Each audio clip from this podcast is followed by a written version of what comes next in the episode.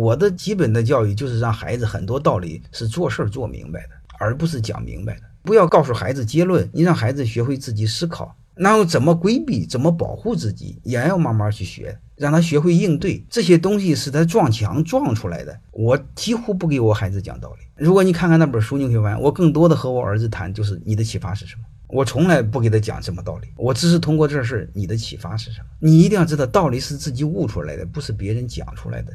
这是真正明白的教育。